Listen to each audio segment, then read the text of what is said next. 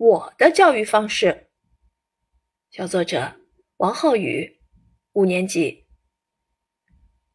爸爸妈妈对我很严厉，每天把我的时间安排的满满的，不理解我的感受。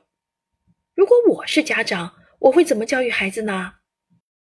孩子上了一天的学也会很疲惫，他回来后，我不会强求他先做作业，反而让他在户外活动半小时。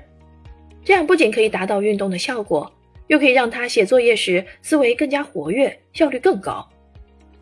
为了孩子不拖拉又保持高效率，我会培养他的时间观念。在孩子做作业时，让他当做一场考试，用小闹钟进行计时，让孩子做作业有一种紧迫感，有利于快速有效地完成作业。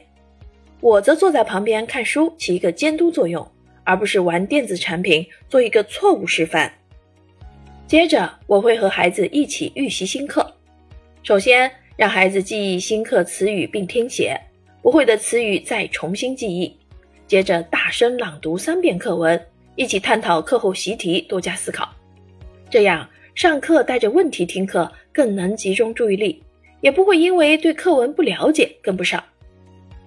睡觉前，我们会一起阅读半小时，找一找好词好句，互相说说文章的主要内容。这样可以让孩子积累词汇，提高表达能力和加强作文水平。